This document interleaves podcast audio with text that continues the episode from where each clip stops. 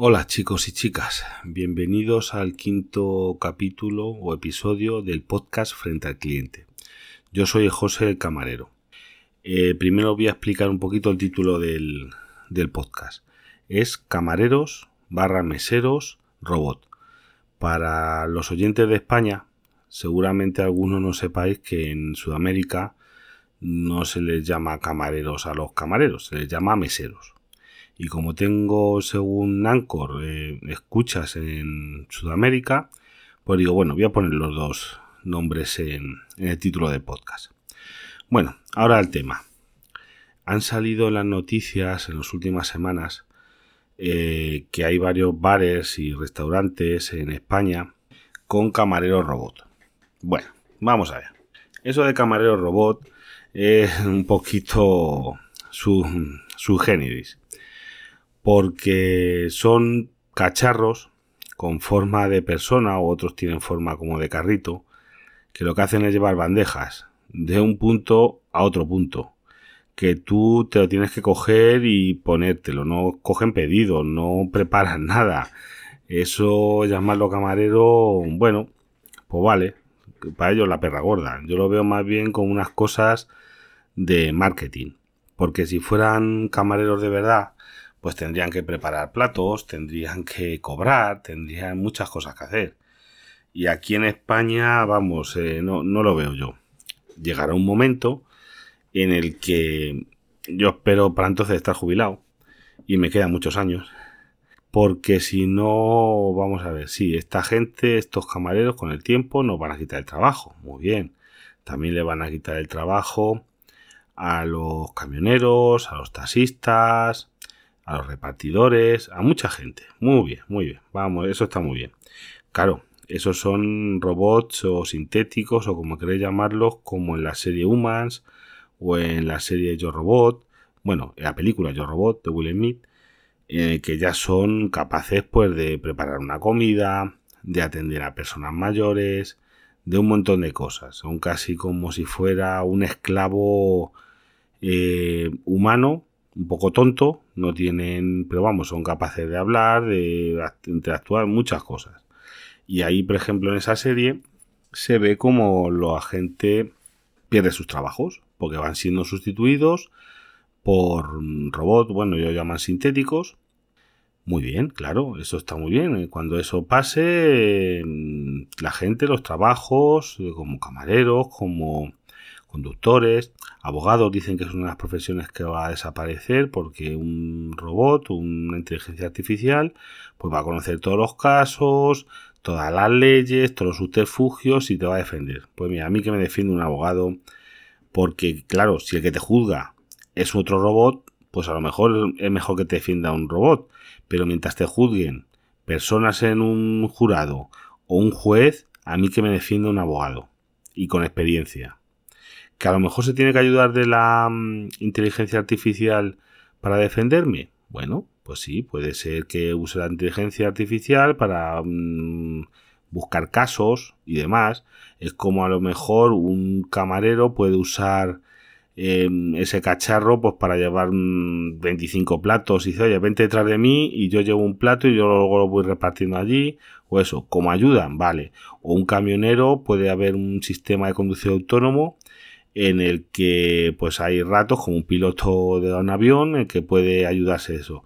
Pero cuando tenga realmente problemas, el camionero en una ruta, en un atasco, en un problema con nieve, en 25.000 circunstancias que pueden parecer, no sé yo, un camión de 40 toneladas con cargado con mercancías peligrosas, me fiaría yo mucho de que lo lleve un robot, ¿eh? tiene que esto mejorar mucho la cosa. Y claro, cuando todas estas personas sean sustituidas por robots, está muy bien. ¿Qué van a hacer esas personas? Porque claro, ¿quién va a consumir luego esos productos? Van a, vamos a fabricar muchos productos, lo vamos a repartir muy eficientemente, vamos a hacer muchas cosas, o incluso cultivar cultivos, pero luego quién, como no va a haber trabajo, esa gente va a estar en el paro, ¿quién va a consumir eso? Porque claro, si te cargas a los consumidores, esos trabajos que realmente son consumidores, luego ¿quién los consume? Es una cosa a preguntarse. Que no digo que con el tiempo pueda pasar, avance la tecnología y llegamos a esos humanoides o o sintéticos o como os queramos llamar, que nos sustituyan. Pero vamos, yo eso todavía a unos bastantes años vista no lo veo, ¿eh? Yo perdonadme, no sé si vosotros ya me lo diréis, pero yo es que no lo veo. Porque otra cosa, aquí en España, yo me lo imagino donde yo trabajo, un cacharro de eso no dura ni media hora. Primero, la cantidad de gente lo han volcado. Luego, uno que vea un cacharro que va con una cosa, vamos, le, roban, vamos, va del punto hasta la mesa, hasta la mesa que te tienes que coger tú y por el camino con toda la gente, uno, ah, pues mira, voy a coger una Coca-Cola y eso no va a salir corriendo detrás. O luego que, que le paguen o no le paguen.